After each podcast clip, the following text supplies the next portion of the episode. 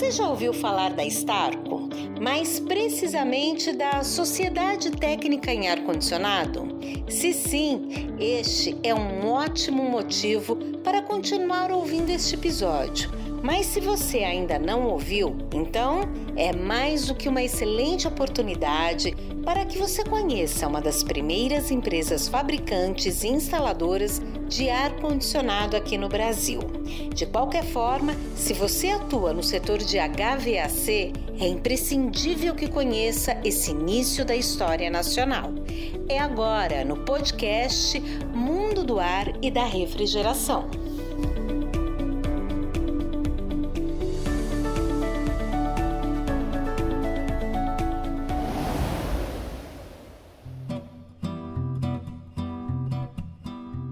Bom, tudo começa em 1946, na cidade de São Paulo, quando um engenheiro austríaco Hans Robert Bodansky fundou a Sociedade Técnica em Ar-Condicionado, a STAR.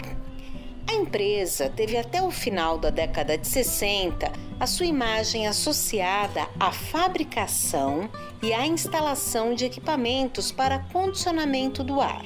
Junto com Bodansky na Starco trabalharam também o Mário Lanteri e o José Daniel Tosi. E aqui eu abro três parênteses. Primeiro, para falar um pouco da importância do Bodansky para a formação do setor de HVACR, que ele era um engenheiro de primeira grandeza, ele trouxe muito conhecimento quando veio da Áustria para o Brasil e também ajudou na formação tanto do Mário Lanteri quanto do José Daniel Tosi.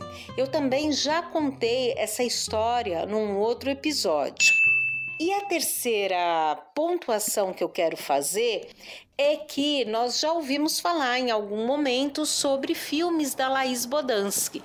A Laís Bodansky foi nora do Hans Robert Bodansky. Então, para pontuar aí sobre esse começo da Starco. Então, vamos retomar.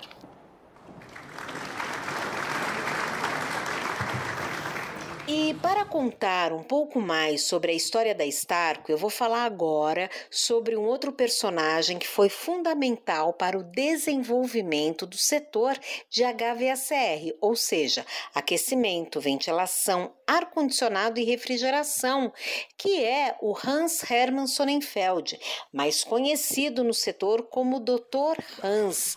Ele, junto com a sua família, saem da Polônia e vêm para o Brasil fugidos da guerra.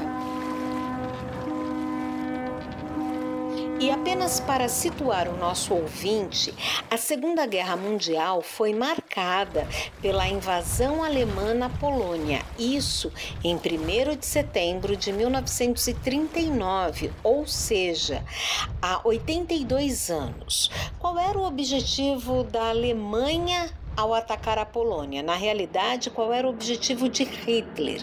Bem, era reaver os territórios que pertenciam à Alemanha até a Primeira Guerra Mundial, sobretudo objetivando recuperar o corredor polonês, que era basicamente uma faixa do território polonês que separava a Alemanha da Prússia Oriental e onde se localizava a cidade de Danzig.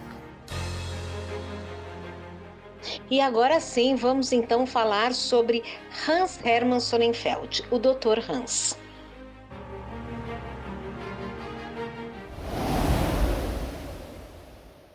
Bem, eu quero voltar um pouquinho e dizer que no ano que o Dr. Hans chega ao Brasil, que foi em 1939, eclodia no velho continente, na Europa, a Segunda Guerra Mundial. Ele tinha 19 anos e, como estrangeiro, ele não conseguia arrumar um trabalho, um emprego aqui no Brasil.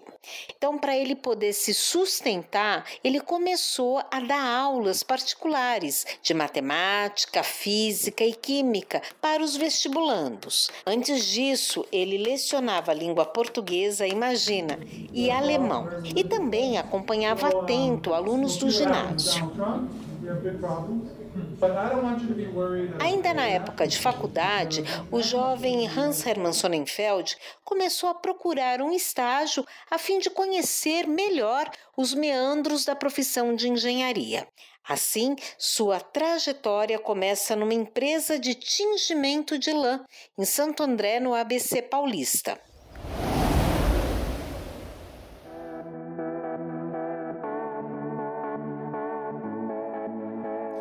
Naquela época, o estagiário não recebia nada, nem ajuda de custo. Os tempos eram bem diferentes do que são hoje. Não havia regularização, normalização, normatização para que os estagiários pudessem cumprir uma carga horária remunerada. Hans, que morava no centro de São Paulo, ia até Santo André e também retornava para sua casa a pé. Então, após outros dois estágios e muitas horas perdidas nos trajetos de ida e volta, Hans consegue um estágio na Starco. Pesou o fato de que a empresa estava localizada na rua Barra Funda.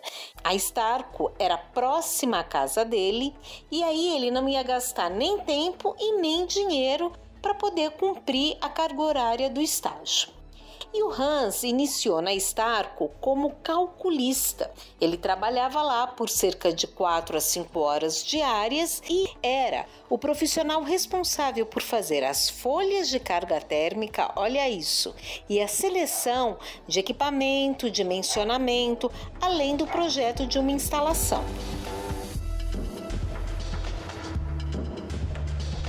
A Starco era representante da Treine e também possuía outros inúmeros catálogos de produtos, como torres, grelhas, entre outros. Todos eram oriundos dos Estados Unidos, pois lá era muito mais avançado do que na Europa. Segundo ele, a Europa naquela época estava muito mais adiantada no segmento da refrigeração, mas o de ar-condicionado sempre foi liderado pelos Estados Unidos. Depois de um tempo e com a morte de seu superior, Hans tornou-se chefe de engenharia da Starco e todos os projetos de então passavam pelas suas mãos. Naquela época havia pouquíssimas empresas de condicionamento de ar no Brasil. Isso fez com que se criasse uma cultura de assumir a obra por inteiro, ou seja, projeto, fabricação, instalação e manutenção.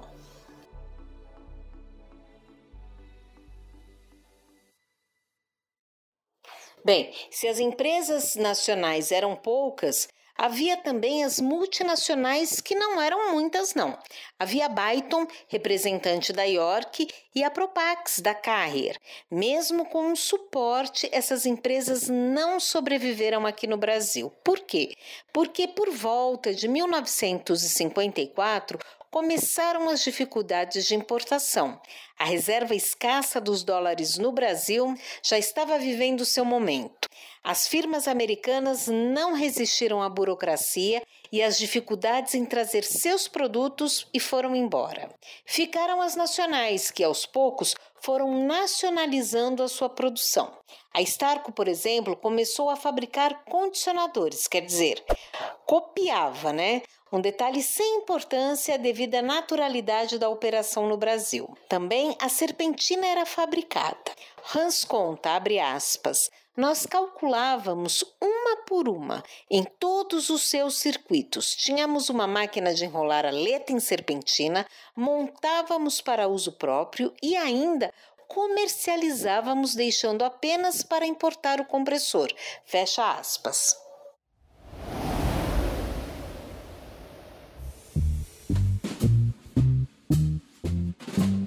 Quero te contar que as primeiras máquinas da Starco eram extremamente robustas. Para vocês terem uma ideia, usavam bitola de chapa em exagero. Eram muito grandes não eram equipamentos compactos. Na realidade, também nem havia essa hipótese de haver um equipamento condicionador de ar compacto.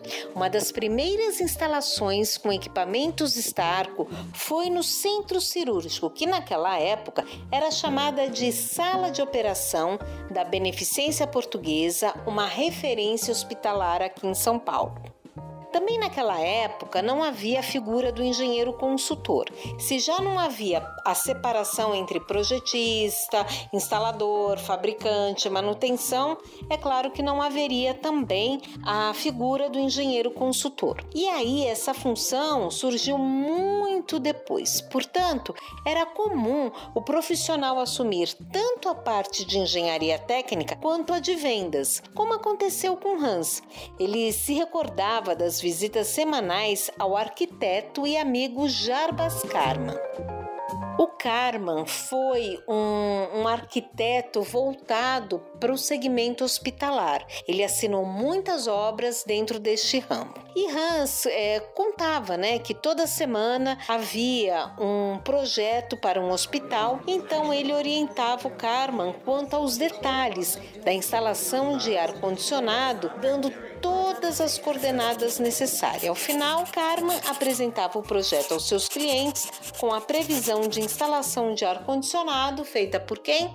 Hans Hermann Sonnenfeld.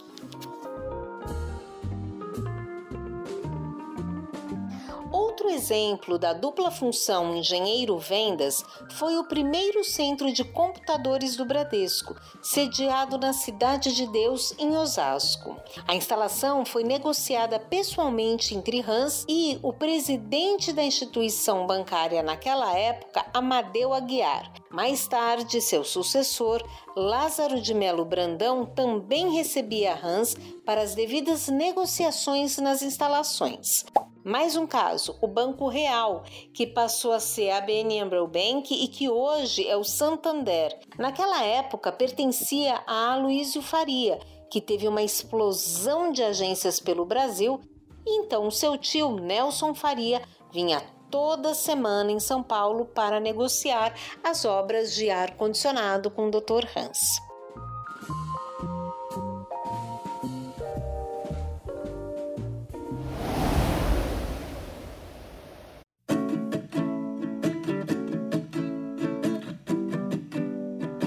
Falando de Hans Hermann Sonnenfeld, temos também que falar um pouco mais de Hans Robert Bodansky, que foi um dos fundadores da Starco.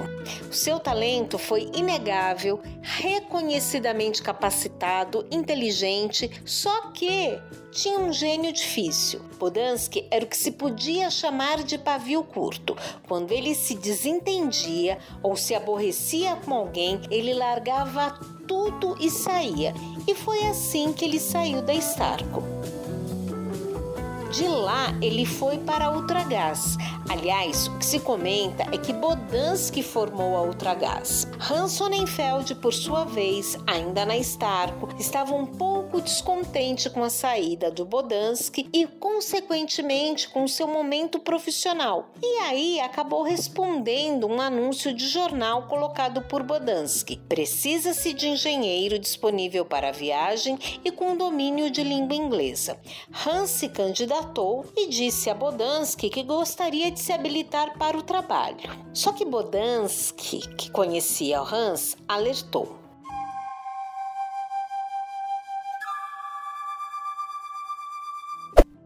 Sonnenfeld, o emprego é seu, só que tem uma coisa: o ar-condicionado é um vício. O trabalho de engenharia geralmente é um serviço mais padronizado e restritivo. É o que você vai encontrar aqui. Mas no ar-condicionado, cada projeto é uma coisa diferente, que exige um envolvimento e considerações diferentes. Na verdade, acho que você deveria ficar na Starco, recomendou Bodansky. Diante da dúvida do jovem Sonnenfeld, Bodansky emendou. Hans, vamos fazer uma prova. Eu guardo o lugar para você até segunda-feira. Se você voltar para cá na Ultragás, o emprego é seu. É claro que Hans Sonnenfeld não voltou. Aliás, Sonnenfeld conta que pensou muito, pesou os dois lados, mas o decisivo mesmo foi que ele realmente gostava desse setor. Era uma insatisfação momentânea disse Sonnenfeld, causada pela ausência de Serebranic, que paralelamente à saída de Bodansky se envolvia em construções e despertava muita falta na empresa. Hans, com calma, pensou e ficou até 1970, quando a Starco foi incorporada pela Sebec. Mas aí é uma outra história para um outro episódio.